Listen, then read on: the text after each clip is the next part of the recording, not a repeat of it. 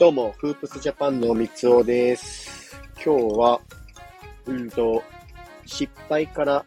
学ぶことの大切さというテーマでお話をしてみたいと思います。えっ、ー、と、まあ知っている方も多いかもしれないんですけど、あの、NBA 選手結構ね、名言とかを、あの、名言をこう残されている方が非常に多くて、で、その中から、まあ、あの、ちょっと名言をピックアップしつつ、あの、考え方というのは、こういう考え方やっぱ大事だよねっていうのを思ったので、まあ改めてご紹介というか取り上げていければなと思いまして、今回の配信にしています。えっ、ー、と、まずは、うんと、その名言の一つを紹介します。えっ、ー、と、マイケル・ジョーダン、バスケットボールの神様でもあるマイケル・ジョーダンの、まあ、名言の一つなんですけど、私は9000回以上シュートを外し、300試合以上に敗れた。決勝シュートを任されて26回も外した。人生で何度も何度も失敗してきた。だから私は成功したんだ。というね、あの、名言、まあ、知ってる方も多いとは思うんですけども、このマイケル・ジョーダン、あの、シカゴブルズを6度の優勝に導いた黄金世代の時のマイケル・ジョーダンですよね。あの、僕先日、あの、エアーっていうね、あの、マイケル・ジョーダンっていうブランドができるまでの、あの、映画をこちらで見させてもらって、やっぱこれでも、えっ、ー、と、この、まあ、この中、この中の話にリンクはちょっとしないんですけど、ただこの、このマイケル・ジョーダンっていう人間を見つけてきた、あの、営業マンとか、ナイキっていうブランドここもまたしっかりね、すごいとは思います。素晴らしいですよね。なんか毎回毎回、なんていうんですか、予算があって、で、その予算の中で、えっ、と、その時のドラフトの選手を、今回はこの人ナイキに取り、取り込もうとか、ナイキと契約しようっていうのが、えっ、と、その当時は予算であったみたいなんですけど、今でこそね、シグネチャーモデルって、ナイキからは結構いろいろと、レブロンとかもそうですし、いろいろこう、出てきてるとは思います。あの、ヤリサレとクンボのバッシュとかも出てくると思うんですけど、まあ、そういうふうにね、まあ、当時のナイキも、あの、このジョーダンっていうのを、えっ、ー、と、見つけて、あの成功に導いたっていうのは、えー、間違いないかなとは思うんですけど、まあ、その辺はまた別の話なんですけど、まあ、今回はその失敗っていうのは、マイケル・ジョーダン自身も、これだけ試合に負けてシュートも外して、きたからこそ成功につながったっていうのが、えっ、ー、と、まあ、一番の、えー、ポイントかなと僕は思っています。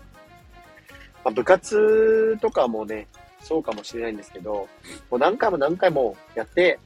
で、まあ、何回もやって、怒られる、怒られるのをそのままにするのは良くないんですけど、そこをいかに自分で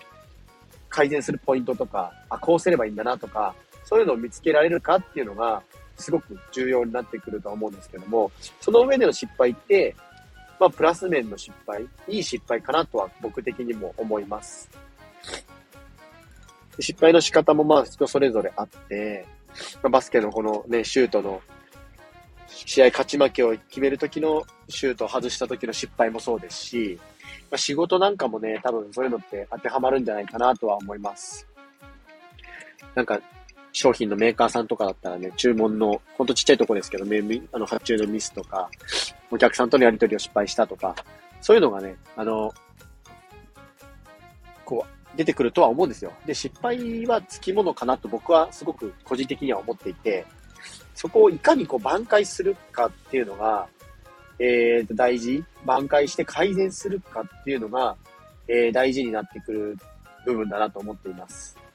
まあ、この辺はね、結構ビジネス系の、えっ、ー、と、YouTuber さんじゃないですけど、あのー、そういう方たちはよく言っていて、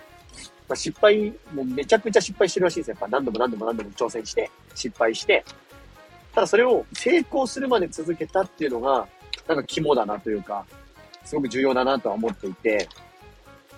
こう成功するまで、えー、どのようにこう繋げていったか、そういうのが、あの、すごく重要になってくる部分だなと思っているので、なので、その辺をね、えっ、ー、と、皆さんがこの失敗することに対してどういうふうに考えてるかっていうのは、まあ、個人的にもこう気になる部分ではあるんですけども、やっぱ皆さんこう失敗した時に、どういうふうに挽回して、どういうふうに改善していくのかっていうのは、えっ、ー、と、ぜひ考えてみるといいのかなと思います。その時に失敗したのはダメじゃなくて、あ、じゃあ次こうすれば、このプレイうまくいくのかなとか、で、こういうふうに、で、失敗した時とかって、まあ、コミュニケーション、一人で抱え込むよりは、コミュニケーションも大事だなと思っています。その、成功してる人から話を聞くのもそうです。例えば上司の成功してる先輩から、あ、じゃあこれどうやったんですかとか、あの、なんですか、起業家とか経営者とかで、あの、こういう失敗の時ってどうされてきたんですかとか聞くのは全然ありだと思っていて、なので、意外と逆に、こう、経営者とか、起業家の人に、今まで、あの、失敗して、あの、これが一番の失敗だなとか、そういうのって何ですかとかって聞くと、えっ、ー、と、まあ、返ってくる回答もあるんですけども、ありすぎてないよみたいな感じの回答がある方もいるかもしれません。なので、もうそれくらい経営者も含めて、バスケットボール選手とかは、もう失敗を重ねているんですよ。でそこからこういかに挽回するか。いかにこう、自分の経験値を積み上げていくかっていうのが大事になるのかなと思います。あとはもうここを失敗したから、失敗して、あ、これダメだったら終わるんじゃなくて、いかにこうポジティブに切り替えて転換していけるか。そこをまた自分でモチベーション変えて練習に励むっていうのはすごくこう大事な部分になってくるのかなと思いますね。結局こうね、NBA 選手とかもそうだと思うんですけど、もう皆さんめちゃくちゃシューティングするし、めちゃくちゃ練習するんですよ。NBA 選手って。あの、YouTube の動画とかでも見たことある人はいるかもしれないんですけど、例えばコービーとかクリス・ポールとかなんて朝4時とか5時にもう体育館に行って、で、シューティング開始して、で、そこからまた自分の練習チームの練習も上がってとかもあったりするみたいで、で、NBA 選手じゃなくて、あの、コービーとかなんて、なんか朝一でヘッドコーチを、ヘッドコーチっていうか、あの、シューティングのコーチ呼んで、で、シューティングして、で、コーチ、そのコーチが切り替え、切り替えじゃねえや。コーチが、あの、なんだっけ、会議かなんかで抜けるは、抜けるってなって、抜けて、2、3時間ぐらいかななんか抜けたんですけど、で、そこからまた、まあ、さすがにもう練習してないだろうと思って、あの、コートに戻ったら、まだコービー、まだシューティングとか練習してたらしくて、いやもうこれくらいこう努力したりとか続けるってめちゃくちゃ大事なんだなっていうのは、改めてその話を見て思いました。やっぱりまあね、失敗は絶対つきものなので、そこにこういかにこう改善していけるかっていうのは、えー、重要な部分、大切な部分になるので、なので皆さんもね、失敗はすることは、あからさまに分かるような失敗とかはあれですけど、挑戦するような失敗もうこのマイケル・ジョーダンの名言にもあるように、シュート打っての、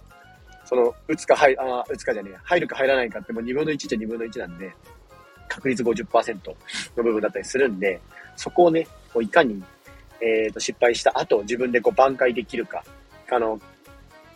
自分でこう改善できるかっていうのは、すごく重要になる部分かなと思います。なので僕は、この名言を受けて、失敗はつきものなんですけど、そこから、あの、いかに早く改善して、えっ、ー、と、挽回できるかっていうのを、えっ、ー、と、意識して最近は取り組むようにしています。まあ、本当に当たり前のことなんですけど、ちょっとあの、自分でこう発信することによって、また自分へのこう、なんですか、今しめじゃないですけど、そういうのにつながるかなと思ったので、今回は、えっ、ー、と、このマイケル・ジョーダンの名言を取り上げつつ、えー、この配信をしてみました。まあ皆さんもね、失敗とかはあると思うんですけど、そこをどのようにこう改善したかとか、そういうのがもし参考例とかあれば、ちょっと教えてもらえると嬉しいです。フープスジャパンでは NBA や B リーグ、大学バスケなどバスケットボールに関する情報を配信しております。概要欄にリンク貼っておきますので、ぜひチェックしてみてください。以上、フープスジャパンの三つおでした。それではまた。